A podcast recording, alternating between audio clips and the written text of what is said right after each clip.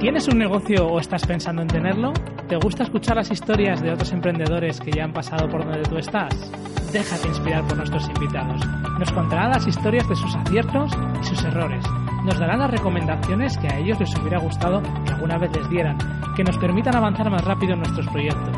Inspirando a Emprendedores es el podcast presentado por Rubén Martínez, dirigido a emprendedores inquietos que no se conforman con un sueldo a final de mes, con que les digan lo que tienen que hacer, que no ponen límites a sus sueños. Déjate inspirar. Escucha Inspirando a Emprendedores.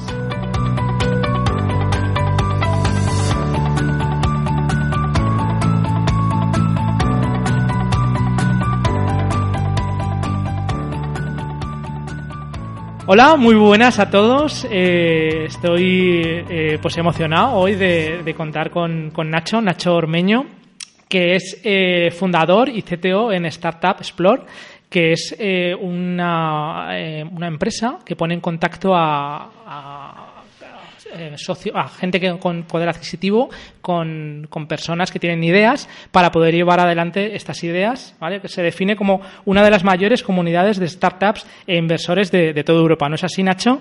Sí, correcto, correcto. Encantado, Rubén, de, poder participar y poder compartir experiencias. Muy bien.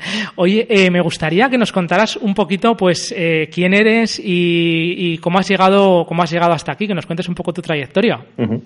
Muy bien, pues, eh, bueno, yo me llamo Nacho Ormeño, eh, vengo del mundo de la consultoría tecnológica desde hace más de 10 años, que tuve la suerte de poder empezar a trabajar en una multinacional que estaba en constante crecimiento y de ahí, pues, con con el paso de los años pues he podido trabajar con clientes como Vodafone, BBVA, Santander, el Ministerio de Defensa, la Agencia Espacial Europea. Eh, y en los últimos años, eh, pues te puedes imaginar, ¿no? Eh, la cantidad de proyectos que, que, hemos podido abordar. Y en los últimos años tuve la oportunidad también de una cosa muy chula, que es eh, poder conceptualizar y lanzar al mercado diferentes productos eh, relacionados con el mundo de la ciberseguridad, que ahora está tan de moda. Qué guay. Genial. ¿Y ahora? Y, ahora, eh, pues me picó el gusanillo emprendedor. Eh, ya había lanzado una iniciativa emprendedora hace unos años que no acabó muy bien. Entonces tenía esa espinita clavada y eh, desde hace un par de años eh, conocí a mi actual socio, Javier Mejías, en el mundo de la consultoría tecnológica y nos eh, decidimos liar la manta a la cabeza y montamos Startup Explorer en, que lanzamos en 2014. Entonces, eh, Startup Explorer al final es eh, pues la mayor comunidad de startups inversores de España y una de las más activas de Europa. Entonces, lo que hacemos es un poco proporcionar una herramienta para que los emprendedores puedan obtener visibilidad y conseguir financiación. ¿Y, ¿Y, cómo se te ocurre? O sea, llega y vamos a montar esto. Imagino pues, que no, ¿no? O sea... Pues básicamente fue un poco de la propia necesidad. Es decir, nosotros nos plantamos eh, hace tres años eh, y dijimos, vale, queremos lanzar una compañía, ¿no? Eh, una compañía de Internet. Eh, ¿Por dónde empezamos? Bueno, pues vimos que no había un sitio donde se pudiesen consultar qué otras startups había o quiénes eran los inversores más relevantes eh, que hay en el panorama nacional o cuáles son las aceleradoras o incubadores que me pueden ayudar a impulsar un poco el, el proyecto y, y, lanzarlo al mercado, ¿no? Entonces, como no había nada, pues dijimos, pues vamos a hacerlo. O sea, vamos a, a montar eh, un pequeño directorio de empresas, eh, lanzamos un mapa, estaba geolocalizado y a partir de ahí empezamos a iterar y la verdad es que la acogida fue muy muy buena. Cuando te refieres a iterar es que habéis aplicado totalmente la metodología Lean, por lo que veo, ¿no? Sí, sí, sí, sí. sí, sí, sí. Cuéntanos un poco, final... cuéntanos eh, alguna iteración de estas que, que, dices que habéis tenido, porque a mí la verdad es que me encanta, me encanta conocer historias y sobre todo pues eso, saber a ver cómo llegasteis a, a pivotar y a cambiar. Pues eh, lo primero que lanzamos fue esto de, de lanza, lanza pronto, eh, aunque te dé vergüenza hacerlo, ¿no? Eh, lanzamos un mapa eh, con eh, los 100 principales actores eh, geolocalizados, de los 100 principales que incluían startups, inversores, aceleradoras eh, y demás. ¿A nivel España o a nivel? A nivel España, a nivel España únicamente. Uh -huh. Y con eso, pues empezamos a tener registros, pues todos los días se registraban varias personas. y querían añadirse y querían figurar en el mapa, ¿no? Entonces, a partir de ahí, fue como un poco decir, bueno, vale, tenemos algo aquí, si está teniendo éxito más o menos en orgánico, porque tampoco lo estábamos promocionando, ni estábamos haciendo Facebook Ads, ni... O sea, fue todo por, por, pasta, por pasta SEO, ¿no? Sí, Sí, sí, efectivamente, por SEO y boca a oreja, que al final es un poco lo que funciona. Es decir, oye, pues yo he visto este directorio de, compañías, eh, date de alta aquí, ¿no? Y decidimos eh, evolucionarlo. Eso era Spain Startup Map, que fue como lanzamos el, primer MVP, por así decirlo. Y decidimos eh, dedicarnos eh, los dos 100% a ello. También se unió que es un poco que se alinean un poco los astros, ¿no? Porque eh, lo, tuvimos la oportunidad de presentarlo a un inversor de Silicon Valley. Eh, nos dijo que, eh, el, sí, por cosas del destino, nos dijo que teníamos un cañón entre manos y, que le diésemos una vuelta. Y luego eso, y el hecho de que fuimos aceptados en Plug and Play, en una aceleradora de Valencia, y que los dos, eh, tanto Javier como yo, teníamos ganas de montar algo, pues eh, fue un poco de catalizador, ¿no? todos esos, ese cúmulo de situaciones. Y a partir de ahí eh, lanzamos Startup Explore, lo lanzamos únicamente en inglés, con la gracia de que geolocalizábamos el, mapa de, compañías para que en función del país desde donde te conectases, vieses tu entorno, ¿no? Y eso, pues, mm, sirvió como herramienta de captación y la verdad es que funcionó bastante bien. Porque ahora mismo, pues creo que estábamos ya en setenta y pico países. Tenemos registros de startups. Sí, sí, sí, tenemos registros de startups de un montón de países. Si tú entras en la web de startupexplorer.com y haces zoom out del mapa, verás que hay marcadores por todas partes. Jolín. Wow. En, en dos años y algo, ¿no? Sí, en dos años y algo. Lo que es curioso es que eh, eh, empezasteis desde el principio ya a, pues eso, que se alinean los astros para, para empezar con el proyecto ya a 100, porque normalmente la gente lo que hace es que va, va empezando poco a poco, ¿no? No se, no se arriesga a dejar el trabajo para empezar con el proyecto propio y no sé, es curioso, parece curioso. Aquí eh, es, eh, vamos, mi socia siempre dice que hay dos tipos de proyectos, ¿no? Los que son proyectos a tiempo completo y los que son a vida completa. Pues este era, era uno de esos proyectos. Al final, eh, si quieres montar algo que tenga impacto de verdad y, tienes ambición por hacerlo, o te dedicas 100% a ello o, al final acabas, te acaba comiendo el día a día, ¿no? La verdad es que estoy totalmente de acuerdo contigo porque al final te quemas y no, no avanzas. O sea, claro, Al final el desgaste, o sea, si ya supone un desgaste eh, lanzar cualquier cosa al mercado, eh, a nivel, de, vamos, a todos los niveles, eh, físico y psicológico, ¿no? El, el, hecho de hacerlo a part-time al final te produce un desgaste brutal porque ves que las cosas no avanzan. Hmm. Sí, sí, totalmente. Aparte, al final acaba convirtiéndose casi casi en un hobby más que, exacto, en, exacto. Que en, un no, no, que en un negocio rentable. Pero sin embargo, por lo que cuentas, al principio, o sea, lo, que es la primera idea, casi casi fue un hobby. O sea, porque. Sí, sí, sí. sí, Fue, un, fue un, un, side project, por así decirlo. O sea, eh, Javier eh, estaba dedicado al mundo de la consultoría estratégica, tenía su propia consultora, yo estaba trabajando en, en una multinacional española. Y él, eh, eh, cubría muy bien la parte de business la parte de tecnología y le escribí un día, le dije, eh, si necesitas ayuda con esto, yo me ofrezco. Y bueno, teníamos un pasado común, ¿no? También eh, habíamos coincidido en, en, otra empresa, con lo cual, bueno, pues eso engrasaba bastante las cosas. Sí. Jolín, pero es, ya te digo que es curioso. ¿eh? Bueno, al final, un poco por, por, lo que me toca a mí también, por la parte que me toca, siempre lo de emprender es muy parecido, siempre. Siempre es, por necesidad o, y además es full time. O sea, es que es, un patrón en distintos sectores, pero siempre hay que hacerlo así. Porque si mm. no, pues eso es lo que dices tú, es que no sale adelante.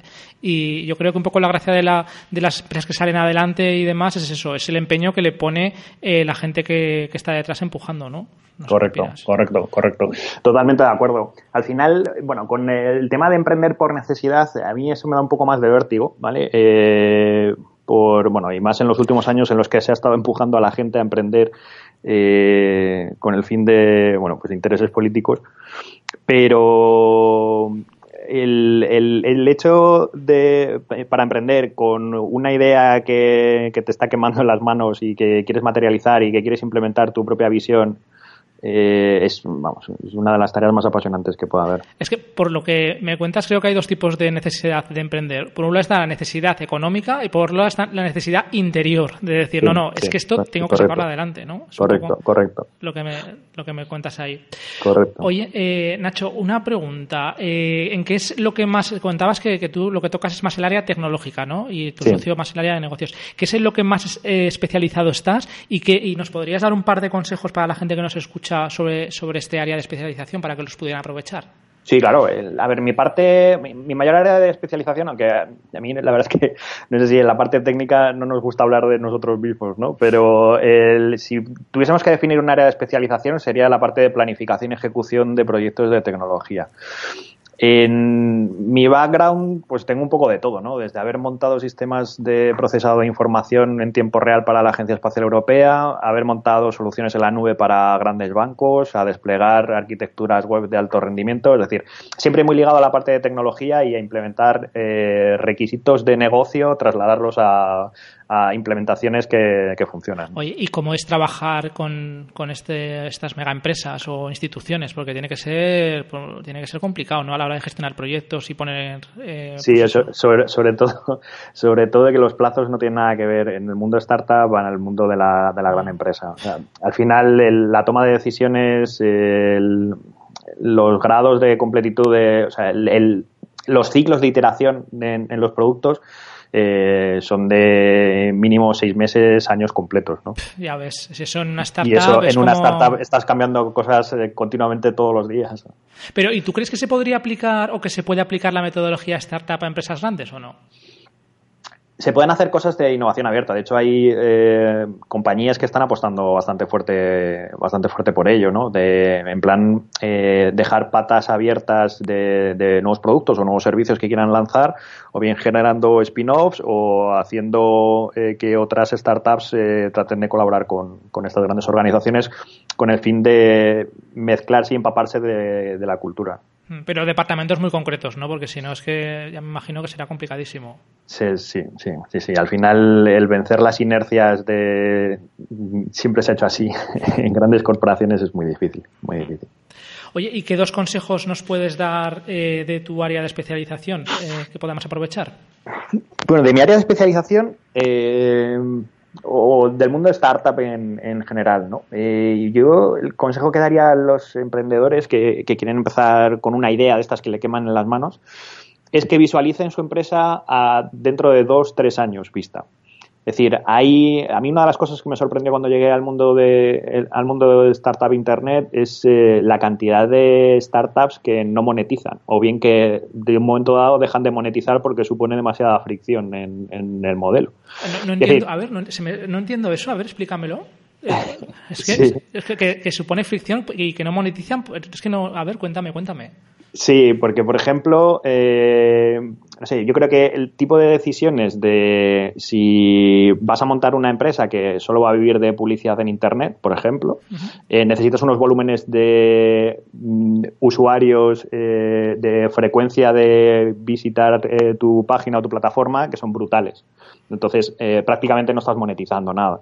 Eh, al final, el construir modelos de negocio basados en, publicidad, mm, pues eh, necesitas eso, muchísimo tráfico y muchísimos recursos para conseguir eh, hacerlos, hacerlos rentables. Eh, entonces, yo creo que decisiones de ese tipo eh, deberían tomarse desde el primer momento. Es decir, hay, por ejemplo, el, caso más típico es eh, Wallapop, ¿no? Eh, o BlaBlaCar en sus inicios, que al principio no monetizaban hasta crecer en, base de datos de usuarios de una manera espectacular.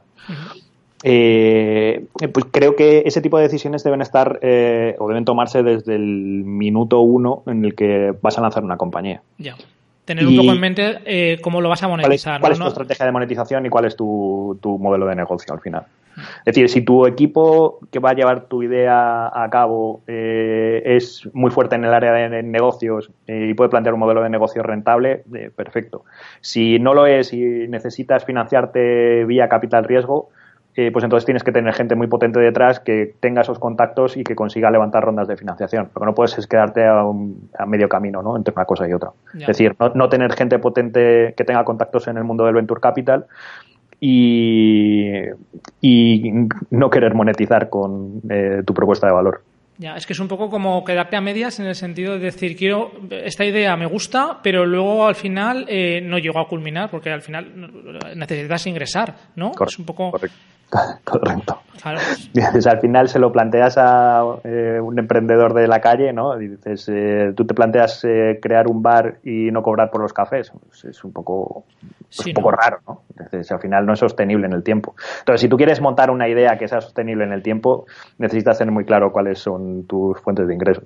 Pero ¿y estas cosas pasan? O sea, yo pensaba que, que más o menos, joder, cuando te, cuando tenías levantar la cabeza y empiezas a buscar, pues eso, financiación, inversores, lo que sea, de alguna manera mm, ya sabes que vas a tener que ingresar, ¿no? Mm, sí, ¿verdad? Pero, y aún así la gente no tiene claro, o sea, yo puedo entender que no tengan claro cómo lo van a monetizar porque dices, bueno, pues genero tráfico y luego ya, ya veré a ver.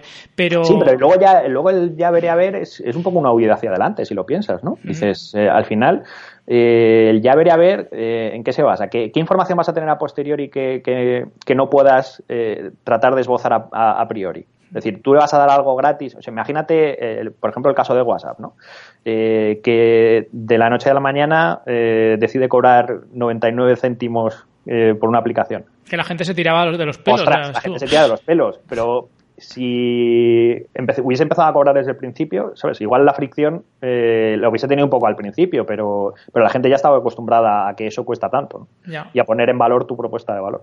Sí, o, igual todo lo contrario, no hubieran conseguido crecer porque la gente no hubiera querido pagar los, eh, los 99 céntimos y no se hubiera generado esa base de usuarios, ¿no? Inicial.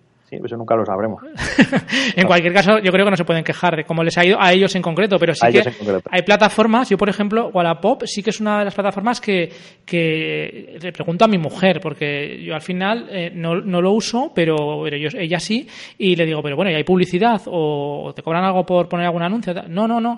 Eh, me, pues me gustaría saber cuál es el, pues eso, la, la, vía de monetización, y ya entiendo que todavía no han cogido el, el volumen suficiente para hacerlo, que irán por ahí los tiros, ¿no? Imagino. Imagino, imagino, eso estarán los planes eh, de dominación mundial de la propia compañía, ¿no? Sí, sí, no, ya te digo, no, es por curiosidad, ya te digo, ¿eh? porque me, surge, dices, pues eh, no puede ser, porque al final lo gratis es como Google, que dices gratis, pues hombre, gratis no, cuando algo es gratis es que el producto acaba siendo tú, ¿no? Exactamente, en ese caso. exactamente. Mm. Muy bien. Pues... Pero bueno, tú también piensas que la cantidad de usuarios y el volumen de aceptación que tiene Wallapop, en el momento en que le dé una vuelta al modelo de negocio y, y habilite la pata de monetización, tiene una base de, potenciales clientes brutal. No, no, yo te digo, cada vez escucho más y más gente que, lo usa y que además están muy contentos con el, con el servicio, con lo cual el servicio es bueno. Luego, a la hora de monetizarlo, pues eso ya, no sé, la estrategia que llevarán no dejarán de llevar, pero sí que es verdad que aparentemente desde fuera la idea es esa, captar una buena base para luego poder monetizarlo, está claro. Vamos, yo lo veo claro. Pues genial. Oye, eh, Nacho, Ahora ya, así metiéndonos en temas más, no sé, metafísicos, dice, algo que, hayas cambiado en tu forma de pensar eh, o de actuar eh, en los últimos seis meses y que estás seguro que no vas a volver a, atrás nunca más y que siempre vas a seguir así. pues esa es complicada. ¿eh? A ver, eh, yo creo que uno de los puntos en los que he estado pensando últimamente han sido en la parte eh, de la parte de la burocracia y el entorno regulatorio de un mercado. Me explico.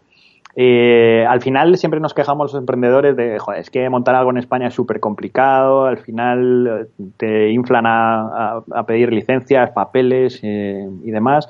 Incluso si vas a entrar en un mercado regulado a operar, tienes que cumplir un montón de requisitos que cuando estás lanzando un producto al final es lo que menos te apetece hacer. Eh, pero eso tiene la contrapartida de que tiene su lado bueno. Es decir, al final, en la parte de la burocracia y el entorno regulatorio, eh, puede servir una vez que lo pasas. Es decir, el problema es pasarlo, pero una vez que lo pasas, eh, sirve para tener un marco de trabajo común que a priori no va a cambiar y que puede establecer unas barreras de entradas importantes a nuevos competidores. Ah, eso sí. Entonces, al final es un poco ver eh, la parte positiva de las cosas. Y entonces lo que estabas haciendo últimamente es eh, tocar todos esos temas, ¿no? De administrativos y burocráticos y eso, y, ahora ya no, entiendo. Sí. Sí, sí, correcto, correcto. es que tela, ¿eh? Tela correcto. En el momento en el que, bueno, nosotros en Startup Explore, como monetizamos, es eh, ayudando a startups que están eh, buscando financiación eh, a completar o bien tickets o bien rondas de, financiación. con juntando grupos de inversores, en los cuales hay inversores más reputados que tienen importantes track record detrás eh, y agrupándolos con otros inversores que bien quieren empezar a invertir en startups o bien no tienen la experiencia suficiente como para poder analizar eh, compañías o acceder a oportunidades de inversión. Entonces eh, los, los, agrupamos y, establecemos oportunidades de inversión interesantes. Vale. Entiendo que les das credibilidad por un sitio y aparte les das información de algo que no, que no conocen para que sepan cómo hacer las cosas. Exacto, exacto, exacto. Al final, pues cuadra un poco con la visión a largo plazo, ¿no? Si, si queremos eh, mejorar el ecosistema a nivel nacional y uno de los eh, puntos eh, más flojos es el tema de la inversión en compañías de reciente creación, si nosotros conseguimos evangelizar y educar un poco a que haya más inversores o más capacidad inversora para invertir en compañías de reciente creación, mejor nos irá a todos. ¿no? Está claro.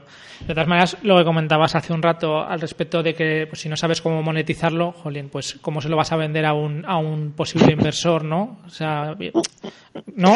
Y, además de los tradicionales, ¿no? De, los que están acostumbrados a hacer eh, negocios que se pueden explicar eh, la parte de monetización en una servilleta de papel. Claro, yo me pongo en esa situación, entonces, ya no desde el punto de vista del emprendedor, sino desde el punto de vista del inversor que, jolín, si hay alguien que le, que le aporta pues seguridad y, no sé, pues transparencia, información, pues eh, desde luego que, que de alguna manera eso tiene mucho valor para pues, si no de otra manera eh, probablemente ese proyecto no salga ni siquiera adelante porque imagino que la gente que, que está tratando de emprender pues tendrá la idea en la cabeza pero luego todo el resto de temas eh, andarán pues bastante perdidos ¿no? correcto correcto totalmente de acuerdo. Genial. Oye eh, Nacho tu peor momento como emprendedor ¿lo, lo recuerdas y nos podrías contar un poco la historia Uf, el peor momento es sin duda vamos eh, fue el, final de la primera empresa que montamos. Eh, yo creo que eh, al final, basado en la inexperiencia, ¿no? cometimos, yo creo, todos los errores que podía cometer un emprendedor. Desde no tener pacto de socios, no tener una buena planificación financiera, pero... ¿Qué era? O sea, ¿de qué era la empresa? Era una compañía de ópera y zarzuela eh, dedicado al público joven, o sea, casi nada.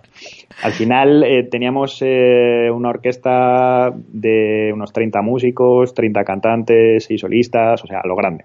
Oh, es que no, no os hemos dicho nada, pero Nacho, una de sus pasiones es la música. Y... Sí, sí, tengo formación musical, he sido pianista, bueno, y soy, aunque no me dedico profesionalmente a ello. he conseguido dirigir varias orquestas y eh, orquestas de clásico. No, Madre mía, ¿eh? Startups y música clásica. Sí, casi nada. Casi nada. Pues imagínate hacer un modelo de negocio basado en, montar producciones de ópera de zarzuela. para público joven. O sea, eran producciones de ópera de zarzuela para público joven. Wow. Sí, sí, sí. O sea, casi, casi nada, ¿no? ¿Y había público joven interesado en, este tipo? O, no? ¿O fue, una, idea? Ahí vino, la lección, ¿no? Sí, ¿no? Que, básicamente no. Eh, y bueno, ya eh, si a eso le sumas que en 2010, 2011 eh, había una crisis en España brutal, pues, eh, pues súmale, ¿no? Oye, y que... Al final, eh, la experiencia de todo esto es la peor experiencia es cuando le tienes que decir a la gente que, se ha terminado la caja, que has invertido toda la pasta en crear una nueva producción, porque bueno, nos autofinanciábamos, ¿no? y que no, luego al final no consigues vender lo necesario para cubrir costes. Entonces ahí pues te puedes imaginar, las cosas se ponen, se ponen feas. Entonces al final ahí es aprender a la fuerza la importancia de la planificación financiera del flujo de caja. ¿no? Oye, ¿y qué harías ahora para, si se te ocurre, ¿eh? para evitar pues que igual eso no hubiera pasado? ¿Cómo lo habrías hecho ahora eso? Que entonces no lo hiciste. Muy sencillo. Al final es súper simple. Que es eh, todo negocio que montes, si puedes, eh, cobra primero y paga después. en, este caso en este caso ya veo que no lo hacíais así, ¿no? O sea... Sí, al final, eh, para hacer una producción necesitas invertir una cantidad de capital bueno, bastante importante y luego se recupera con eh, la venta de las entradas, ¿no? Eh, entonces, claro, si al final tú adelantas una cantidad de dinero que luego y te endeudas y luego no lo puedes recuperar con la venta de tu producto, pues pues está claro que estás en quiebra. ¿no? Pero ¿y se podría llegar a hacer, tú crees, en ese caso, en ese modelo, en ese negocio en concreto, poderlo hacerlo como tú dices? Primero cobrar o es, difícil.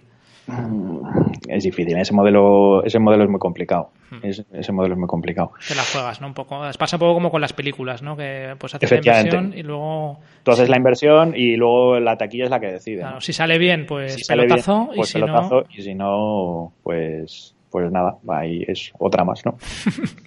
bueno. Entonces, ahí, teniendo claro eso de cobrar primero y pagar después, consigues dormir muchísimo mejor por las noches, pero muchísimo mejor, no tiene nada que ver. Que al final se trata de validar, ¿no? O sea, es validar que la idea de, esa idea de negocio que realmente eh, pues alguien la quiere comprar y una vez que la has validado ya coger y decir, vale, ahora sí, ¿no? Sería un poco... Sí, y no solo eso, en cuanto a gestión de proveedores, pues lo mismo, ¿no? Es decir, si tú necesitas eh, de terceros para poder llevar tu propuesta de valor al mercado, eh, pues que primero haya clientes, ¿no?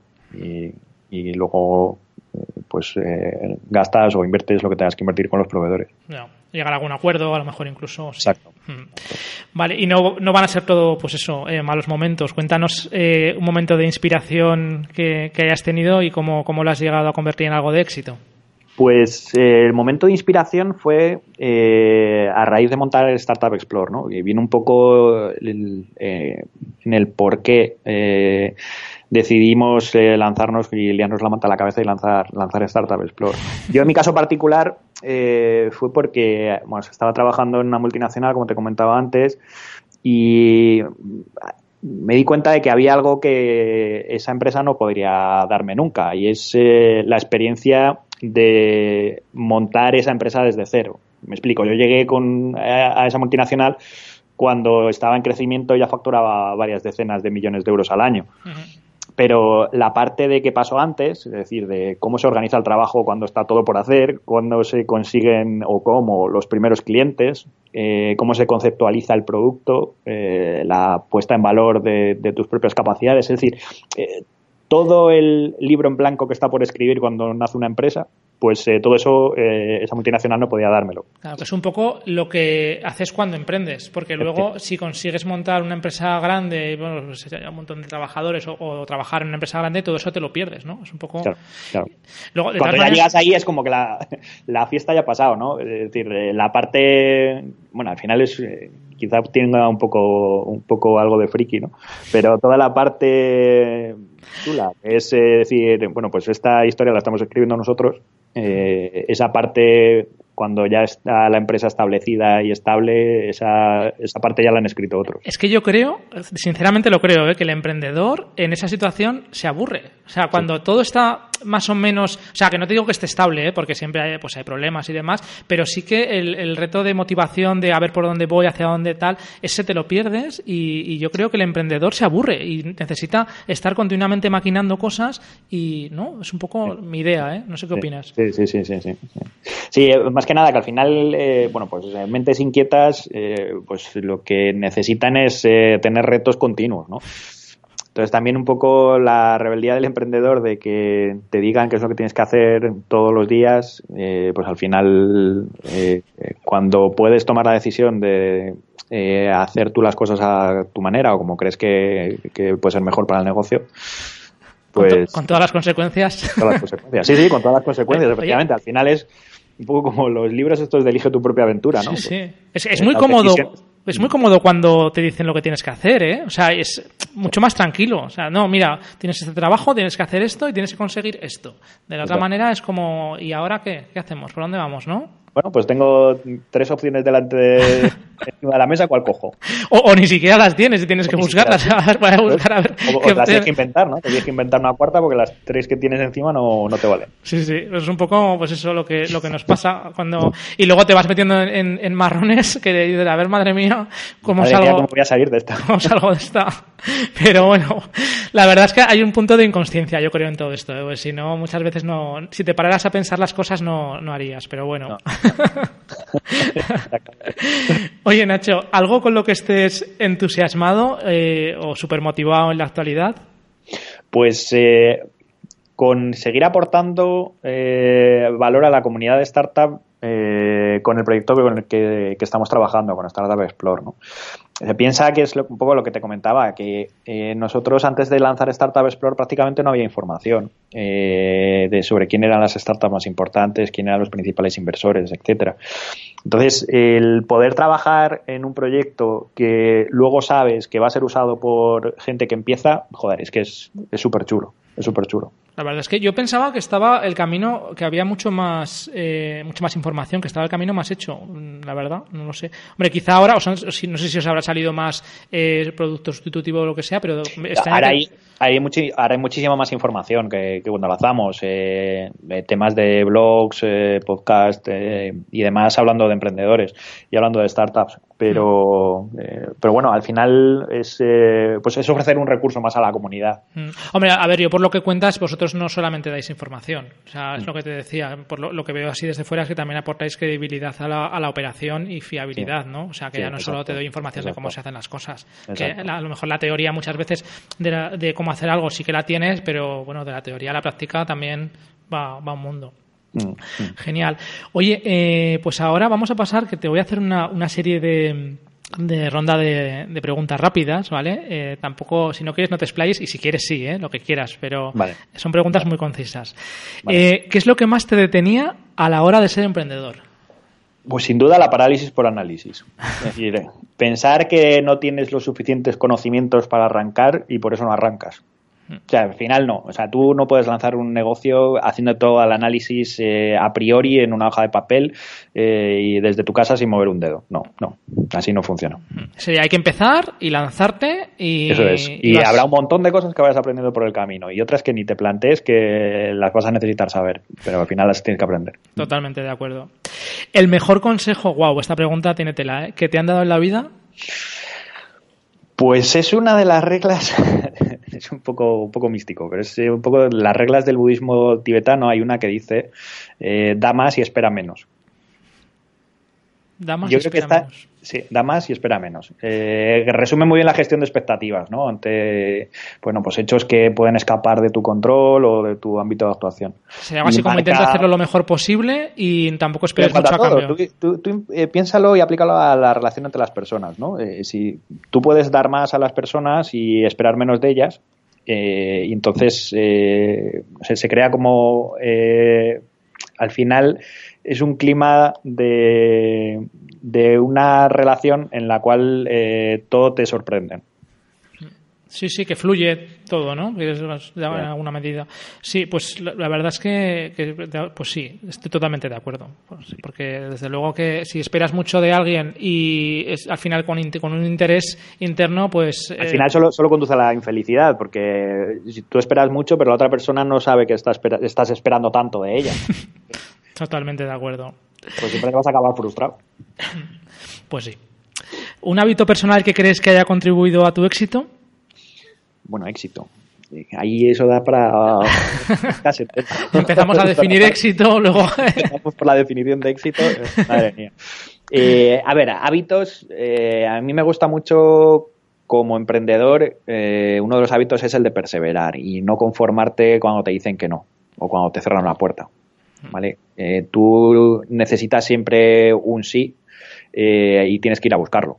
Nadie te lo va a regalar. Determinación. para, para, conseguir un sí necesitas muchos noes antes. En cuanto a todo, en cuanto a conseguir clientes, en cuanto a conseguir inversión, en cuanto a conseguir acuerdos con eh, partners, eh, en cuanto. Es que para todo. O sea, sí, sí, no, no. A ver.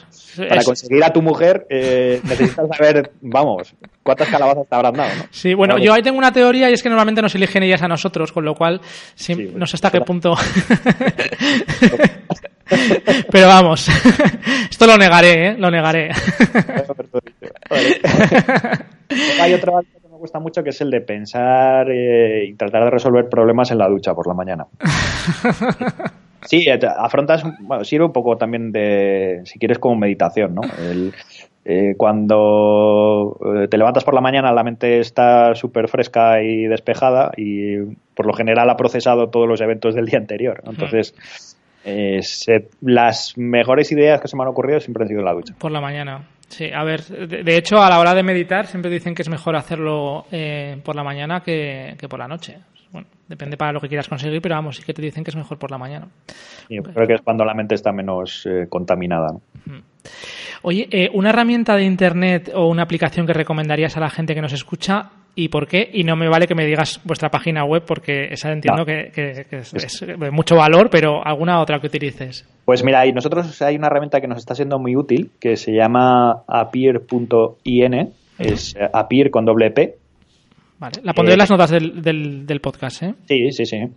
Eh, que sirve para hacer videollamadas y es muchísimo, vamos, yo lo encuentro muchísimo más usable que Skype o Hangouts eh, y demás sistemas de videoconferencia. Al final solo, necesitas el navegador y un enlace que te directamente te mete en la sala eh, donde se sucede la videoconferencia. Con lo cual no tienes que intercambiar ni usuarios, ni contraseñas, ni nada. Ah, ¿Y permite multiusuario también? Sí, sí, sí. Permite compartir pantalla además. Con lo cual para hacer demos, eh, bueno, pues, pues nosotros la usamos mucho y todos los días.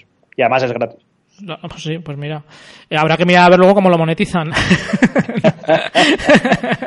bueno, ahí tienen un sistema de, tipo freemium, ¿vale? Ah, tienes gratis hasta X usuarios y luego a partir de ahí, o si quieres servicios más avanzados. Me dejas mucho más tranquilo, ¿eh?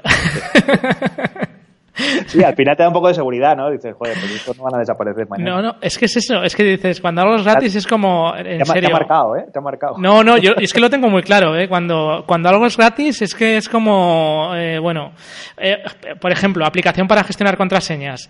Si me dicen que es gratis, me empieza a preocupar, ¿sabes? es como... mis contraseñas van a acabar en algún sitio donde no quiero que acaben. Claro, eso es. Oye, ¿un libro que recomendarías a la gente que nos escucha y, por qué lo recomendarías? Pues es un libro que me recomendó mi padre, que es eh, Los siete hábitos de la gente altamente efectiva, de Stephen Covey. ¿vale? Eh, yo creo que es eh, un libro que en 400 páginas no se puede aportar más valor, de verdad.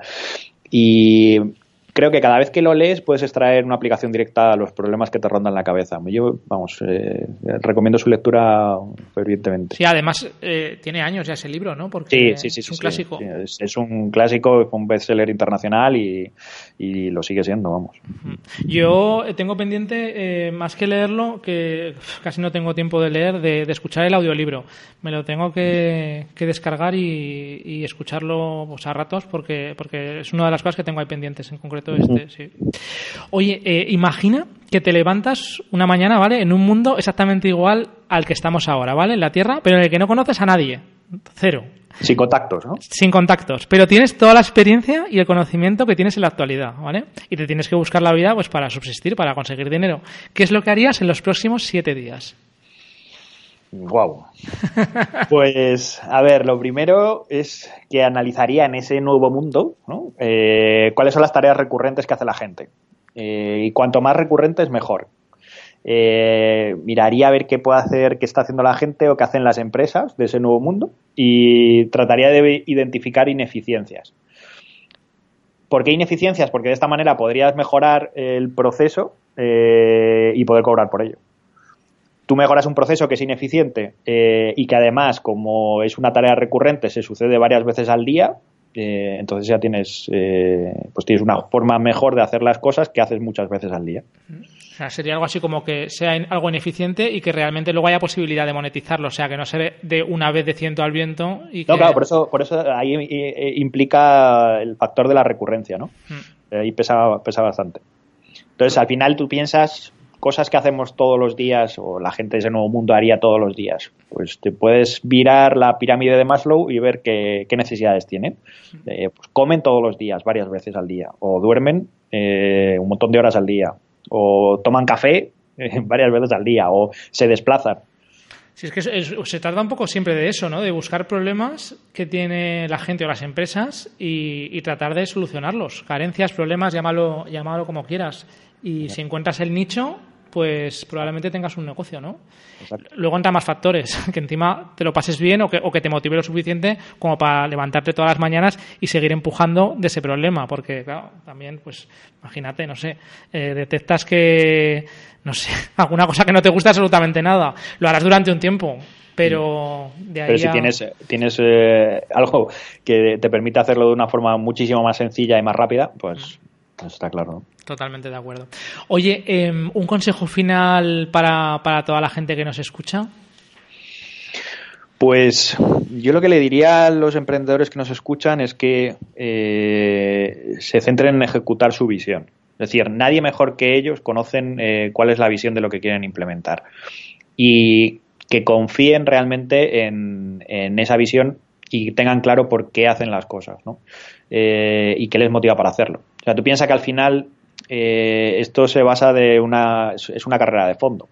Entonces, si tú tienes identificado qué es lo que quieres hacer y por qué lo quieres hacer, eh, por muchas barreras que traten de ponerte, vas a encontrar la forma de saltarlas. Entonces, al final es el mensaje es que, no te rindas y perseveres. Yo quizá totalmente de acuerdo con lo que dices. ¿eh? Añadiría que, que, hagas cosas que te gusten, que te apasionen siempre, o que intentes, que intentes, buscarlas. Porque desde el pero, desde pero que, te, que te ¿eh? apasionen, sí, perdona, eh, que te apasionen y, y no eh, en el corto plazo, sino que tú te veas dentro de cinco años y que te siga apasionando igual. Totalmente. Yo sería, por añadir algo, sería lo que añadiría. Genial.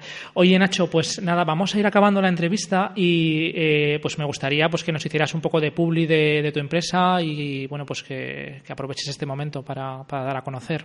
Bueno, pues eh, es un poco lo que, lo que hemos ido hablando a lo largo de, la entrevista, que Startup Explore pueden encontrarnos en nuestra plataforma en startupexplore.com, ahí el, todas las personas que, estén montando una startup pueden dar de alta su perfil de manera gratuita, pueden eh, utilizar un buscador que eh, te permite segmentar eh, y ver quiénes son los inversores que están más cerca tuyos, qué proveedores de servicios te pueden echar una mano.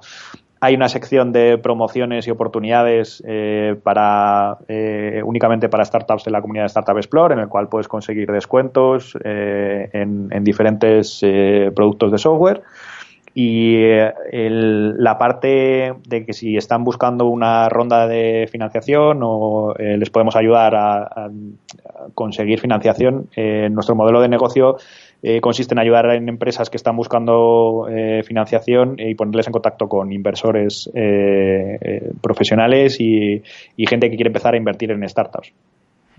Por lo tanto, que se registren y completen su perfil. Que encima me comentabas que es gratis. y ya nos, has, ya nos has comentado que sí, que se monetiza de otra manera, con lo cual no me preocupa. sí. sí, a ver, nosotros eh, lo que hacemos es, eh, como te comentaba, poner en contacto empresas que están buscando ronda con, con inversores profesionales y nosotros, eh, de la cantidad que busque la startup, eh, cobramos un 5% de comisión, pero únicamente a éxito. Es decir, si conseguimos eh, levantar toda la financiación que busca la startup durante la campaña que, que se cree en Startup Explore, eh, es cuando monetizamos. Eh, no hay setup, eh, costes de setup eh, a priori ni nada parecido. Es, es siempre 100% a éxito, de manera que todos los intereses estén alineados. ¿no? es que, a ver, no se me ocurre otra manera porque cobrar por anticipado a la startup, que probablemente pues eso andará súper ajustado, a lo mejor no tiene sentido. A ellos la jugáis un poco más vosotros, que pues eso, que tenéis que sacar adelante el proyecto y aportar recursos antes de, de sí, pero al final, al final es, es donde está nuestro nuestra fuente de ingresos es decir, si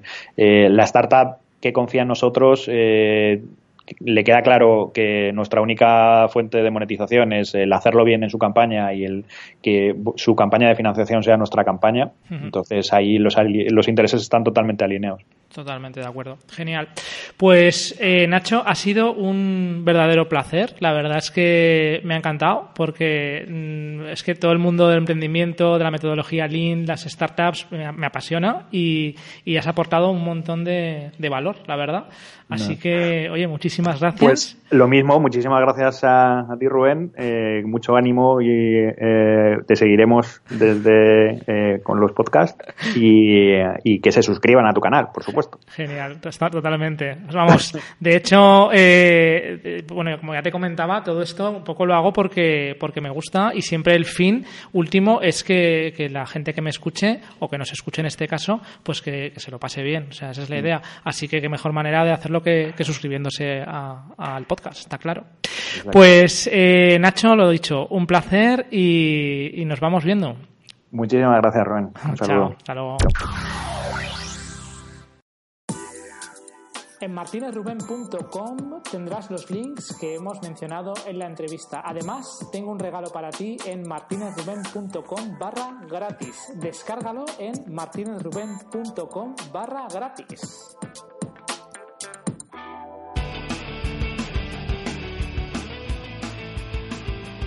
Has escuchado un episodio más del podcast Inspirando a Emprendedores. En martinezruben.com tienes todos los enlaces a los libros, audiolibros y páginas web y en general toda la información mencionada en este podcast, así como material exclusivo para ti. Además, en martinezruben.com tienes los links para poder suscribirte al podcast y poder recibir las actualizaciones con nuevas entrevistas. Recuerda martinezruben.com.